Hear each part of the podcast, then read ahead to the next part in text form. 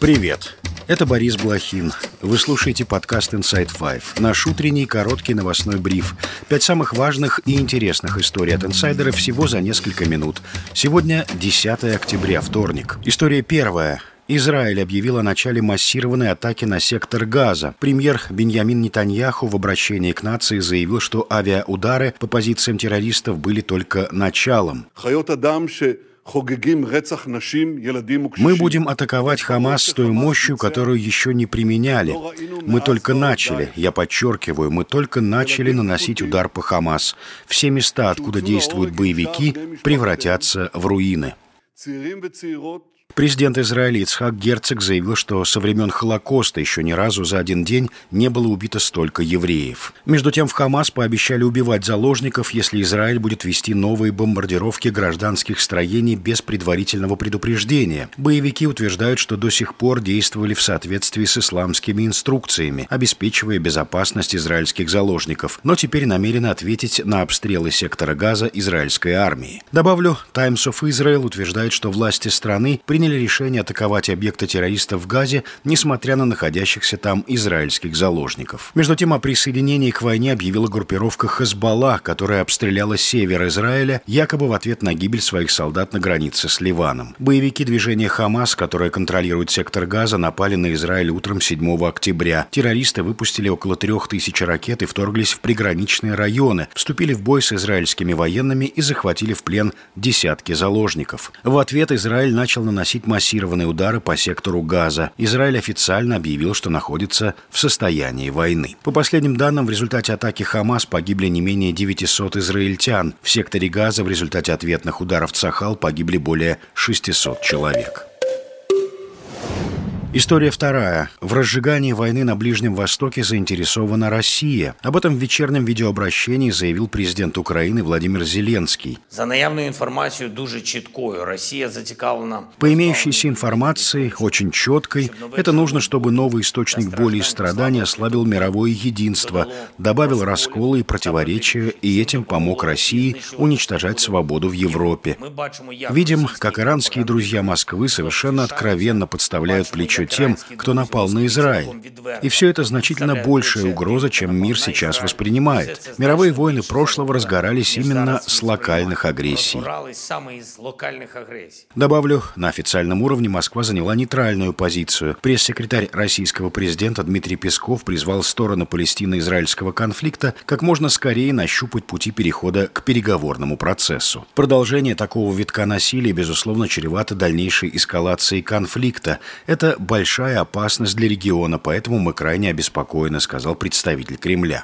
А вот Рамзан Кадыров высказался в поддержку Палестины, но также отметил, что выступает против войны. Глава Чечни опубликовал видеообращение, в котором призвал мировое сообщество добиться прекращения новой эскалации на Ближнем Востоке. Хочу призвать мусульманских стран, чтобы они вмешались, создали коалицию и призвали своих друзей, европейцев, Запад, чтобы они не бомбили Дон, города, где живут мирные жители. Они знают, что там не находятся боевики, просто чтобы напугать, они взрывают, убивают, а Запад, Европа дом подтягивают свои силы для того, чтобы уничтожить Палестину. Кадыров призвал отправить его с соратниками в Израиль как миротворцев. «Мы определим, кто не прав, кто прав, и остановим тех, кто продолжает воевать», заявил глава Чечни. Добавлю, в результате ракетного обстрела Хамас в Израиле повреждена мечеть Ахмата Кадырова в пригороде Иерусалима Абу-Гош. Мечеть была построена на деньги правительства Чечни.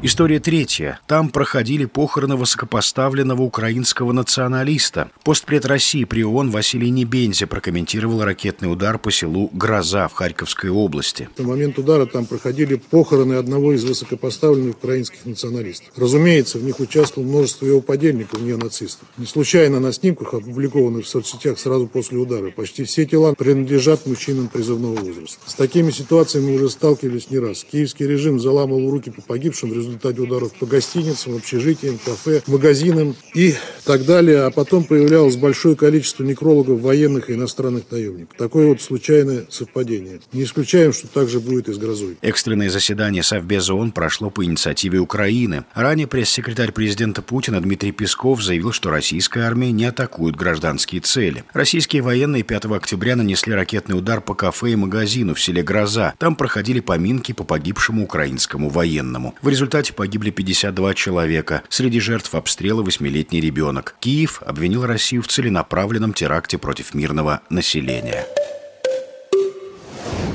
История четвертая. Миллиардер Михаил Фридман переехал в Израиль, сообщает РБК. Информацию об этом подтвердили и в Альфа-Групп. Там заявили, что сейчас бизнесмен находится в Москве и теперь планирует посещать Россию регулярно. Фридман ранее жил в Великобритании. После начала полномасштабного вторжения России в Украину Брюссель и Лондон ввели против него санкции. Олигарх жаловался на то, что ему заморозили счета, и он не может оплатить даже услуги уборщицы, живя словно под домашним арестом. Однако продолжал оставаться в Великобритании. Германии. Фридман отмечал, что у него есть гражданство Израиля, но нет там дома, и он не может его приобрести из-за отсутствия доступа к своим деньгам. В марте этого года Альфа-банк сообщил, что готовит сделку о продаже контролирующих долей Фридмана и Петра Авина. Решение продать акции могло быть принято в надежде освободиться от западных санкций, писала Financial Times. В сентябре власти Британии прекратили расследование дела в отношении Фридмана, которого подозревали в обходе санкций.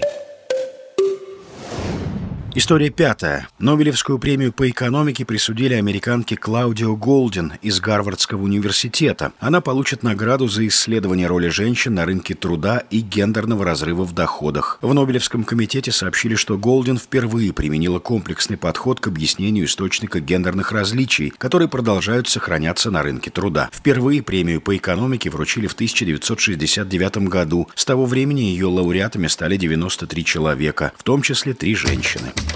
И это все на сегодня. Это был подкаст Inside Five.